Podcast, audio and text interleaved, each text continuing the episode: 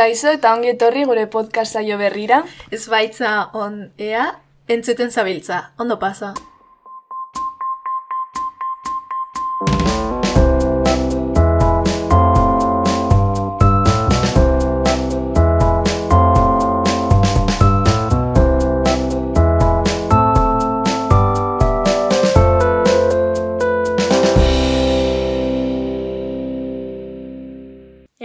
Willkommen zu unserer Podcast-Show im April.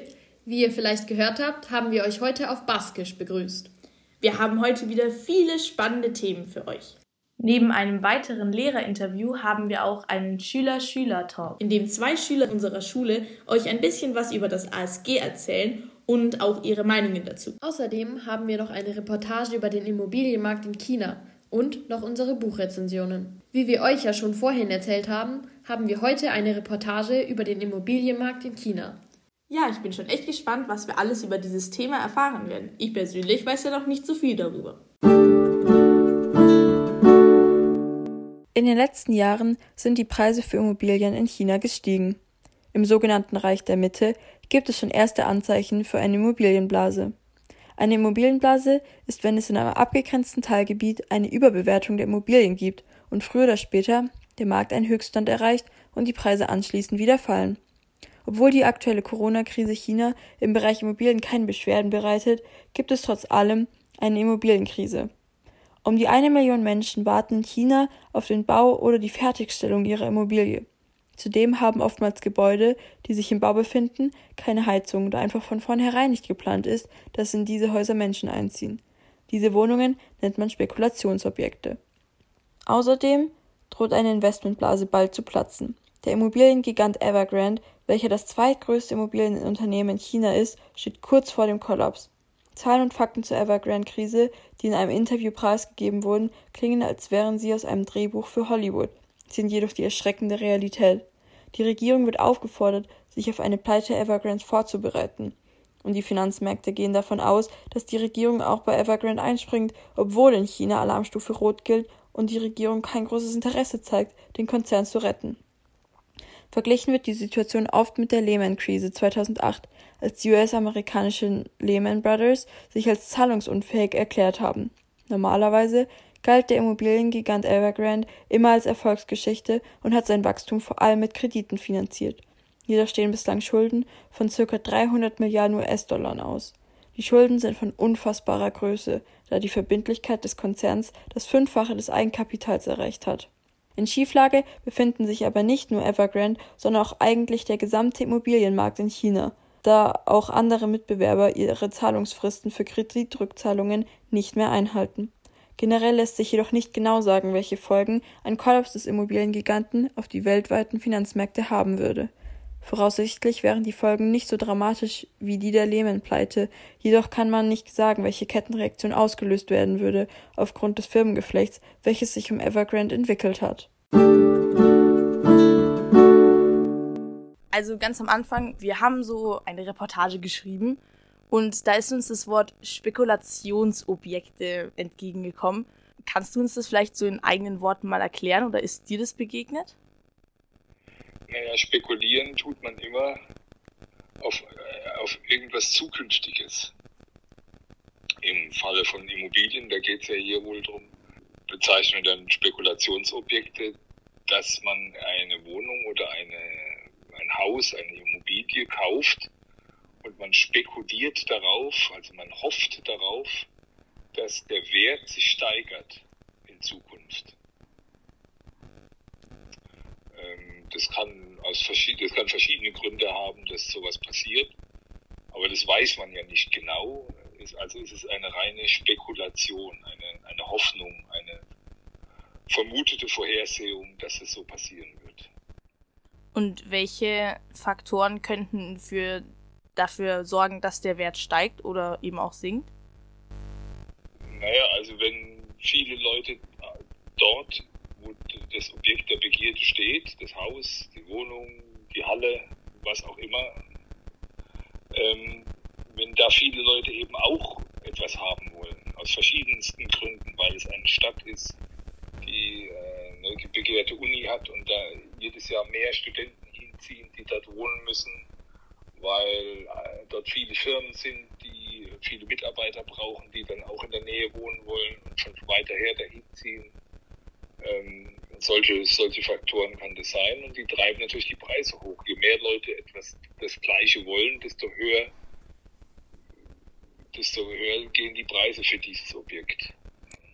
Das heißt, man könnte den Immobilienmarkt dann so ein bisschen wie eine Aktie oder wie wenn man Aktien kauft ja, eigentlich vergleichen. Ja, genau, genau. Also wenn, wenn, wenn es eine Aktie der Firma XY wenn die sehr begehrt ist, weil die Aussichten für diese Firma sehr hoch sind, dann wollen ja viele Leute diese Aktie kaufen. Und je mehr sie kaufen wollen, desto höher wird der Preis. Aber jetzt ist es ja bei einem Haus so, dass man das nicht, naja, in jeder Sekunde, wenn man gerade sieht, der Wert ist gestiegen, verkaufen kann. Wie funktioniert es dann da? Oder kann man das doch? Also bei, bei, beim, beim Haus oder einer Immobilie ist es nicht so wie bei Aktien, dass man da online gucken kann, was da gerade Wert ist. Ähm, sondern man muss äh, dann eben versuchen, das Haus zu dem gesteigerten Wert zu verkaufen. Also wenn man es für, äh, sage ich mal, eine halbe Million Euro ein Einfamilienhaus gekauft hat und dann fünf Jahre später das verkaufen will und die Preise sind halt stark gestiegen, dann muss man halt versuchen, das auf dem Markt für eine Million, also das Doppelte, dann anzubieten. Und es, äh, zu dem Preis kommt man dann, indem man es verglichen hat mit anderen ähnlichen Objekten, die in der ähnlichen Gegend in der Nähe verkauft worden sind oder indem man einfach nur hofft, man kriegt so viel. Das muss man dann halt versuchen. Und wie lange oder wie, wie leicht oder wie schnell kommt man an so eine Immobilie heran? Das ist schwer zu sagen. Das hängt ganz von der Art der Immobilie ab, die man möchte, ähm, von der Gegend, in der man, von der man redet, von der Stadt. Völlig unterschiedlich. Also mhm. Spitzenreiter in Deutschland für heiß begehrte Immobilien ist zum Beispiel München. Generell alle größeren Städte, also auch Nürnberg, Erlangen weiß ich jetzt nicht so. Ähm, aber auch Städte wie Heidelberg, wo es sehr, sehr viele Studenten immer hingehen. Da sind Immobilien sehr begehrt und die Preise gehen ständig nach oben, weil die Nachfrage immer höher ist als das Angebot. Mhm. Und du hast ja eine Immobilie in Hongkong gehabt. Was genau sind oder gibt es da überhaupt einen großen Unterschied zu Immobilien in Deutschland oder eben zu wie, wie teuer die sind? Also der Preis ist der große Unterschied. Die sind unmäßig viel teurer als in Deutschland. Wir hatten eine, ähm, eine, eine Wohnung gekauft, noch nicht mal in der Nähe der Innenstadt, sondern so auf halbem Weg zwischen Flughafen und Innenstadt. Wobei ganz Hongkong eigentlich Innenstadt ist, weil alles irgendwie bebaut ist. Ähm, und die hatte 75 Quadratmeter, also nicht mal sehr groß. Und da haben wir im Jahr 2009 umgerechnet etwa 400.000 Euro für was schon sehr teuer ist für deutsche Verhältnisse. Mhm. Und für wie viel, wenn man das fragen darf, wurde die dann wieder verkauft? Ähm, für ein Vielfaches. Äh, Im Jahr äh, 2020, also vor zwei Jahren. Okay. Und würdest du sagen, uns Jugendliche betrifft auch der Immobilienmarkt schon? Also ich meine, es ist jetzt nicht so leicht, sich da umzugucken als Jugendlicher, aber also den Immobilienmarkt betrifft alle die, die eine Immobilie suchen, sei es zum Kaufen oder zum Mieten. Denn die hohen, hohen, hohe oder niedrige Immobilienpreise schlagen sich auch eben auf eine hohe oder niedrige Miete äh, nieder. Denn also wenn du mal studieren willst und irgendwo außerhalb Erlangens studieren willst, oder wenn es nicht gerade Nürnberg ist, sondern in eine, in weiter entfernte Stadt, brauchst du ja da irgendwas zum Wohnen, ein Studentenwohnheim kleine Wohnung oder eine WG oder was auch immer. Und dann in, ab, diesem, ab diesem Moment betrifft dich das. Mhm.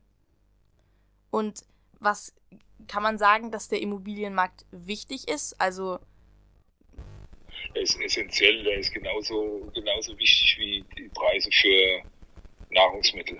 Denn Wohnen ist genauso wichtig wie Essen und Trinken. Mhm. Und ist dir so, oder würdest du dich so ein bisschen als naja, ich sag jetzt mal Experte, aber würdest du sagen, du kennst dich aus im, im, im Thema Immobilien und sowas? Ähm, nicht, also ich bin kein Experte im Sinne, dass ich ein Immobilienmakler bin oder ständig mit Immobilien zu tun habe. Aber ich habe schon mehrere Häuser in meinem Leben gekauft und auch wieder verkauft und ähm, auch äh, ähm, Firmenimmobilien habe ich ja durch unsere Firma immer wieder mit zu tun. Also ähm, bisher sind mir die Fragen, die du mir gestellt hast, ziemlich leicht gefallen, die zu beantworten. Mhm. Und was genau ist der Unterschied zwischen einer normalen Immobilie und einer Firmenimmobilie? Also, also normale Immobilie habe ich jetzt bezeichnet, da wo man drin wohnt, ein Haus, eine mhm. Wohnung, sowas, ja. Und eine Firmenimmobilie ist halt ein Bürogebäude, eine Lagerhalle, eine Fabrikhalle und sowas. Okay. Und gibt es noch irgendeine andere Art an Immobilien als jetzt so Wohnhäuser oder sowas und eben Firmengebiete? Eigentlich kann man da, da drunter alles fassen. Okay, und. Hotel, Hotels vielleicht noch, mhm. Gasthäuser, Restaurants, sowas, ja. Und kannst du uns vielleicht erklären, was, wir haben den Begriff Evergrande, der ist uns auch oft entgegengekommen. Das ist eine große Immobilienfirma aus China, die wohl in eine finanzielle Schieflage geraten ist. Ähm, die auf, auf, durch, mit Krediten viele Immobilien gekauft hat. Und, und, soweit ich aus der Presse selbst gelesen habe, mehr, mehr weiß ich auch nicht, mhm. eben darauf spekuliert hat, da sind wir wieder beim Spekulieren, dass die Preise der Immobilien, die sie gekauft haben, steigen. Das ist ja also teuer nach einer gewissen Weile, äh, mal kürzer, mal länger, äh, teurer verkaufen können, als sie sie gekauft haben. Und dadurch die Kredite zurückzahlen können, plus den, für den Mehrpreis eben als Gewinn verbuchen. Und das scheint nicht geklappt zu haben. Und eine also eine Firma, die sich mit Immobilien beschäftigt, macht die eigentlich dasselbe wie Privatpersonen? Also einfach eben, wie du jetzt erklärt hast, spekulieren, ob es jetzt eben steigt der Wert oder sinkt oder kümmert die sich auch noch um andere Sachen? Also die Bandbreite ist da ganz groß. Firmen, Firmen die das Gewerb, gewerbsmäßig machen, ähm, spekulieren auch, aber die kümmern sich auch noch um die Verwaltung und den Erhalt und die Vermietung und äh, ja, alles Mögliche rund um, um die Immobilie, kommt darauf an, was es ist. Ja. Also da gibt es die unterschiedlichsten Konstellationen. Also die, die Frage geht wohl dahin, ob die nur spekulieren oder auch noch was anderes machen. Ja, es gibt viele Firmen, die machen auch noch mehr als nur spekulieren. Mhm. Und kannst du uns Wobei, vielleicht... Wenn, wenn, ja? wenn Privatleute das machen, wenn Privatleute spekulieren, wenn die also eine Immobilie kaufen und sie dann nach einer relativ kurzen Zeit wieder verkaufen, dann ist das automatisch auch ein Gewerbe und sie müssen den Spekulationsgewinn, so sie den einen machen, auch versteuern. Mhm. Und wir haben auch Immobilienblase. Das ist ja nicht unbedingt immer etwas so Gutes. Ähm, ist dir das vielleicht auch schon mal entgegengekommen? Das Wort? Naja, oder die Situation? Ja, also wenn Immobilienblase bedeutet ja, dass die Preise für Immobilien überteuert sind, dass, sie also, dass da kein realistischer Gegenwert in dem Gebäude mehr da ist. Ähm, das kann man jetzt so oder so bewerten. Die Presse schreibt da gerne drüber, weil es ein bisschen reißerlich klingt. Ähm, aber mit Sicherheit haben wir sehr hohe Immobilienpreise im. Okay, und würdest du irgendjemanden, der vielleicht diese Radiofolge hört, irgendwas Wichtiges mitgeben, was du vielleicht an Erfahrung gesammelt hast zum Thema Immobilien? Also wenn man private Immobilien kauft, dann spielt ja auch immer noch äh, Emotionen mit eine Rolle. Also man sieht ein Haus mit dem Garten in einer gewissen Lage und es gefällt einem einfach. Da möchte man einfach hin. Und dann, sp dann spielen ähm, kaufmännische, logische Dinge nicht mehr so die Rolle, sondern man will es einfach haben und wenn man denkt, da will ich wohnen, da fühle ich mich wohl, das weiß ich. Das ist was anderes, wie wenn ich sage, ähm, da ist ein Bürogebäude und Lagerhalle und da sind so viele Arbeitsplätze und die Lagerhalle ist so groß, wie ich sie brauche, also kaufe ich. Das kann ich rechnerisch begründen. Aber ein, ein Haus, das mir gefällt und wo ich einfach nach der dritten Besichtigung weiß, da fühle ich mich wohl, das entzieht sich so ein bisschen der Logik, sondern da spielen Gefühle und denen sollte man gerne auch mal nachgehen. Das wäre mein Rat. Okay. Dann sage ich vielen Dank.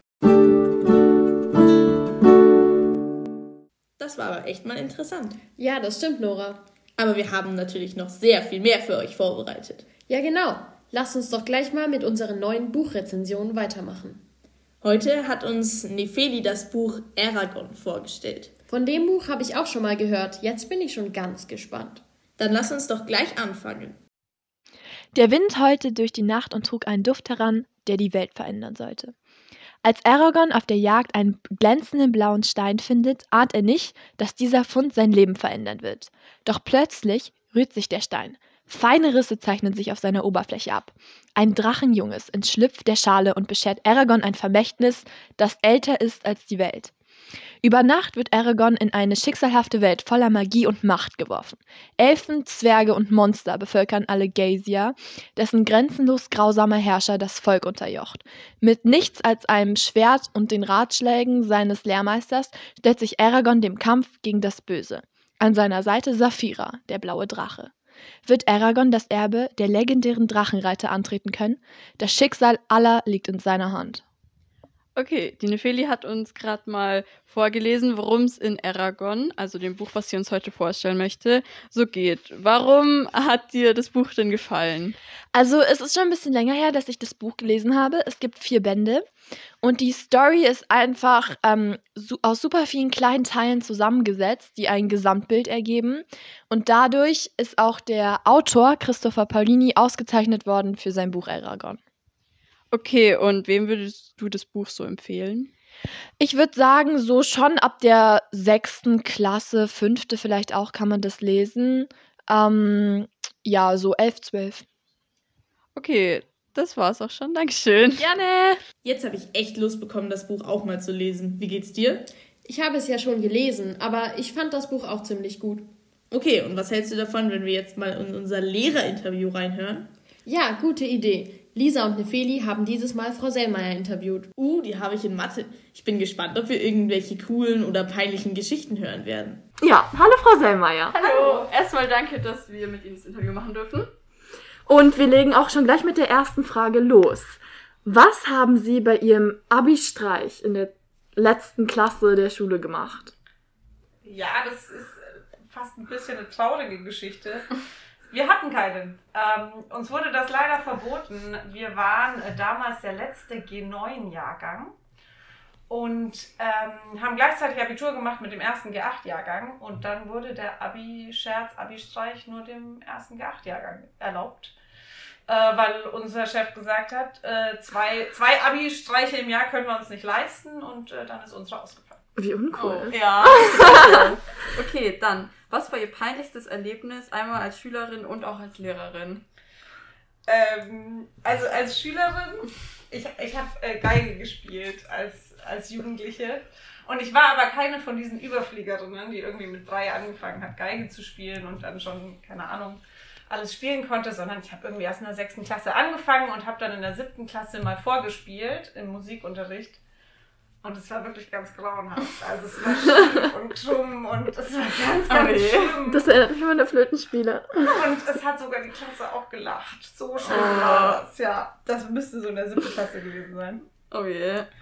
Und als Lehrkraft, das wird somit gleich in meinen ersten Wochen als Referendarin gewesen sein, da wollte ich mir einen Kaffee kochen in der Kaffeeküche und ich kannte diese Kaffeemaschine nicht und habe es leider nicht hinbekommen. Ich hatte irgendwie den falschen Einsatz oder so und ich habe diese ganze Kaffeeküche überflutet und war neu an der Schule und dann musste mir irgendwie ein unbekannter Lehrer helfen und es war ein äh, peinlicher Einstieg. Das, ja, das ist nicht so ein toller Start irgendwie. Aber Kaffee trinken kann man ja verstehen, dass man das dafür riskiert. Ja, ähm, was nervt Sie an Ihren Schülerinnen und Schülern am meisten oder was wünschen Sie sich, was Sie verbessern könnten? Ja, nerven ist ein starkes Wort. Mhm. Äh, ich würde nicht nerven, sage ich nicht gerne. Aber also diese so unnötige Ausreden, so unnötige Lügen, irgendwie, wenn man zu spät kommt und dann anfängt, sich was auszudenken. Keine Ahnung, man hat die Zeitumstellung vergessen oder so, was nicht stimmt oder Okay. Wenn man die Hausaufgabe nicht hat und der Hund hat's gefressen oder so, das ist unnötig. Kam das schon oft vor, solche Ausreden? Ja, das kommt Oh. öfter vor, als man denkt. N- Nicht die, nicht die vergessenen Entschuldigungszettel von der 9. Klasse. Nee, nee, nee. Lass mich schön, lass mich schön, dass du spielst. Ah, Habt ihr da wohl das Gefühl, dass ich genervt bin? Hm. Nein, nein, eigentlich gar nicht. Gar Nee, nicht, nee. nee. mm. Okay, dann nächste Frage. Welches von Ihren drei Fächern mögen Sie am liebsten? Das ist eine super schwierige Frage. Also ich habe ja Mathe, Wirtschaft und Recht und Ethik. Und die sind alle drei super unterschiedlich. Und deswegen unterrichte ich alle drei sehr gerne, Mhm. weil es in Mathe natürlich ein ganz anderes Arbeiten als in Ethik ist, beispielsweise. Wenn ich mich entscheiden müsste und nur noch einfach für immer unterrichten dürfte, dann wäre das wahrscheinlich Mathe. Okay. Okay. Ähm, was hätten Sie gemacht, hätte es irgendwie nicht geklappt, dass Sie Lehrerin geworden wären? Was war so da Ihre, Ihr Plan B oder Ihr Wunschjob? Also eigentlich ist Lehrerin mein Plan B. mein Plan A ähm, war, ich wollte ja nie Lehrerin werden. Ähm, mein Plan A war, ich wäre Mathematikerin in, in der freien Wirtschaft, bei, einer Versicherung, bei einer Bank, irgendwo im Controlling, sowas. Hab dann aber im Studium äh, gemerkt, dass ich doch lieber zurück in die Schule möchte. Okay. Okay. Und dann noch eine letzte Frage, die jetzt nicht mehr so viel mit Schule zu tun hat. Aber was ist so Ihre Lieblingsserie? Ich bin nicht so die Serienguckerin. Äh, ich weiß, dass sehr viele, sehr viele Serien gucken. Ich schaue nicht so viel Serien, aber tatsächlich bin ich da, glaube ich, dann, wenn dann oldschool und schaue sehr gerne Scrubs. Ah, okay. Okay. Das war's. Dankeschön. Dankeschön. Bitteschön. Wie schon am Anfang gesagt, haben wir etwas Neues für euch. Genau, den Schüler-Schüler-Talk. Hoffentlich werdet ihr jetzt ein paar interessante Fakten und Sachen über unsere Schule erfahren. Ja, lass uns doch gleich mal damit anfangen. Hallo und willkommen. Hier sind Iman und, Und- Max. Max, genau. Ja, genau. Vom Schülertalk. Und wir reden heute ein bisschen über Themen in unserer Schule. Als erstes über Klassenfahrten und Schüleraustausch. Iman, wie findest du immer unsere Klassenfahrten? Ja, also was soll ich sagen? Ich meine, ähm, da passieren immer ganz witzige Sachen. Ähm, und ja, ich weiß nicht, was hältst du davon? Also ich find's auch immer schön. Ich find's von der SMV auch richtig toll organisiert. Ich find's macht auch immer viel Spaß, vor allem mit den Lehrern, weil die Lehrer da auch richtig entspannt sind und uns sehr viel erlauben.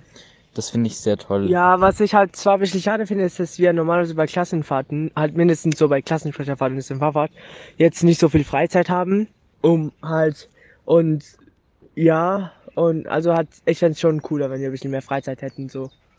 Ja, das stimmt, das ist tatsächlich ein bisschen problematisch. Und vielleicht auch ein bisschen mehr Zeit, weil normalerweise sind die Fahrten immer nur so zwei, drei Tage lang. Und das ist einfach nicht so schön. Ja, eine Woche wäre viel cooler, finde ich. Ja, das sehe ich genauso, Iman. Ja, genau. Ähm, Ja, apro, ähm, und äh, bei äh, Klassenfahrten, äh, was wollte ich sagen? Keine Ahnung mehr. ich habe auch keine Ahnung, was du sagen wolltest. ähm, äh, ach so, stimmt. Äh, bei, äh, bei Klassen, bei der äh, Schülersprecherfahrt, war das Schülersprecherfahrt? Ne, Klassensprecherfahrt. bei der Klassensprecherfahrt. Äh, wir haben ja verschiedene AKs gemacht. Lass mal ein bisschen über unsere AKs reden. Ach stimmt, unsere AKs, die existieren ja auch. Die AKs sind tolle, tolle Gruppen von unserer Schule, die verschiedene Sachen leiten. Zum Beispiel Balaka. Balaka organisiert unseren Schulball, der vielleicht stattfinden soll dieses Jahr noch, aber es ist halt noch nicht sicher, weil vieles dazwischen gekommen ist. Jo, wie findest du Balaka, Iman? Äh, also Balaka, also ich finde schon, also ähm, also ich habe jetzt halt nicht so eine ganz besondere Meinung, also ich meine, das ist halt bloß nur Ballacker, was soll ich sagen? Ich finde es schon cool, dass, ähm, also aber was ich sagen wollte, ja genau, ich finde es mega cool, dass die Leute sich halt da hinsetzen und ähm, das organisieren, damit halt andere so Spaß haben. So und wir haben ja andere AKs wie Radio, was ihr gerade hört, und ähm, was haben wir denn sonst noch? Äh, Pride, äh, Genau, Pride Dings, ist auch genau, ganz wichtig, und- ja. ähm, um darauf hinzuweisen, dass alle Menschen bei uns willkommen sind, egal welch, welches Geschlecht sie mögen und egal welcher Hau Herkunft sie sind und welche Hautfarbe sie haben. Ähm, ja, genau. Ähm, und ich find's auch immer mega cool, dass die Lehrer da auch uns immer supporten und so. Äh, weißt du noch? Ein anderes Thema ganz kurz. Weißt du noch, als ähm, bei uns in der Jungstoilette überall Fotos von The Rock waren. Oh ja, das weiß ich noch, das war sehr witzig einfach. Man ist in die Toilette reingekommen, hat sich hingesetzt gemütlich, wollte einfach nur mal kurz auf Toilette und man sieht einfach The Rock überall hängen. Es war so witzig einfach. Und das Ding ist, ähm, die Toilette ist jetzt, glaube ich, berühmt in der Schule oder so, aber ähm, die Tür, ich habe ich war langsam nicht überrascht. Einmal gab es sogar ein, ein, Date da drin. Da war ein Tisch, zwei Stühle und eine Kerze drauf. Weißt du es noch? Ja, ich weiß. Man ist reingekommen und einfach war da so ein Date-Tisch mit so einer Kerze drin und man dachte sich so, wow, auf einmal hat die Toilette Stil bekommen. Das war echt witzig.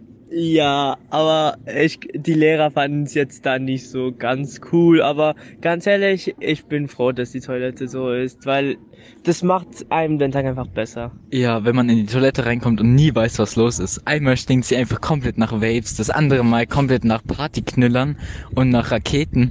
Es ist einfach zu witzig. Es ist echt jedes hm. Mal ein Spektakel. Ja, und, aber weißt du, was mich langsam stört, ist, dass wir halt, ähm, wenn wir im Musiksaal sitzen, hören wir die ganze Zeit Geräusche, wie die, die neue Turnhalle aufbauen. Ja, das stimmt. Es, man hört immer irgendwelche Kräne oder irgendwelche Maschinen, die am, äh, die am, an der neuen Turnhalle arbeiten. Was bisschen stört. Ähm, aber was hältst du davon, dass wir eine neue Turnhalle kriegen?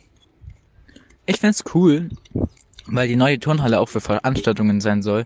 Das heißt, wir können richtig coole Sachen in der Turnhalle machen und hoffentlich auch den Schulball, den wir über den wir vorhin hatten, vielleicht da machen. Und wir haben auf jeden Fall mehr mehr Raum für Sport. Das heißt, unsere Sportlehrer müssen sich nicht immer so um die Sporthalle streiten.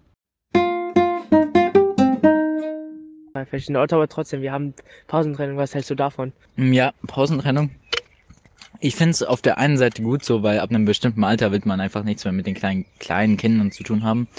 Aber andererseits finde ich es auch schön so für das Schulzusammenleben, dass man einen gemeinsamen Pausenhof hat, an dem wirklich jede Generation ist und an dem man sich austauschen kann. Also ganz ehrlich, ich finde die Idee jetzt nicht mal so schlimm, also so schlecht, also ich finde die Idee schon gut, aber ich finde, wie die es getrennt haben, ist teilweise nicht so gut, weil die haben es nicht nach ähm, ähm, Jahrgang, also nach, warte, äh, Unterstufe, Oberstufe, nicht so. Er meint nach, nach Unterstufe und Oberstufe ja, und genau. so weiter getrennt. Äh, sondern, sondern einfach nach Klassen, weil ich meine, am Nordrhein sind wir jetzt nur 19, äh, 10 Klässler, obwohl 8 Klässler eigentlich auch noch zur Mittelstufe gehören und, ähm, weil das, das fände ich halt sinnvoller, wenn da halt so Unterstufe Pausenhof hätte, Mittelstufe, ähm, äh, Nordrasen und, äh, Oberstufe geht ja eh so, so raus, also, ja. Das wäre echt eine gute Idee und ich würde es auf jeden Fall befürworten. Das wär's dann erstmal von unserem Schülertalk. Ich finde, wir haben schon echt coole Aktionen in unserer Schule. Ja, stimmt. Mich würde voll interessieren, ob andere Schulen auch solche Sachen organisieren. Ob jetzt für die Schüler, die Lehrer oder auch zum Beispiel irgendwelche Hilfsaktionen. Das war's auch schon wieder mit dieser Podcast-Show. Wir hoffen natürlich, es hat euch gefallen und ihr fandet es auch interessant und lustig. Ja, also ich auf jeden Fall. Bis zum hoffentlich nächsten Mal und einen restlichen schönen Tag oder Abend, je nachdem, wie viel Uhr es gerade bei euch ist. Bis dahin, macht's gut. Euer Schweizer und R-Team.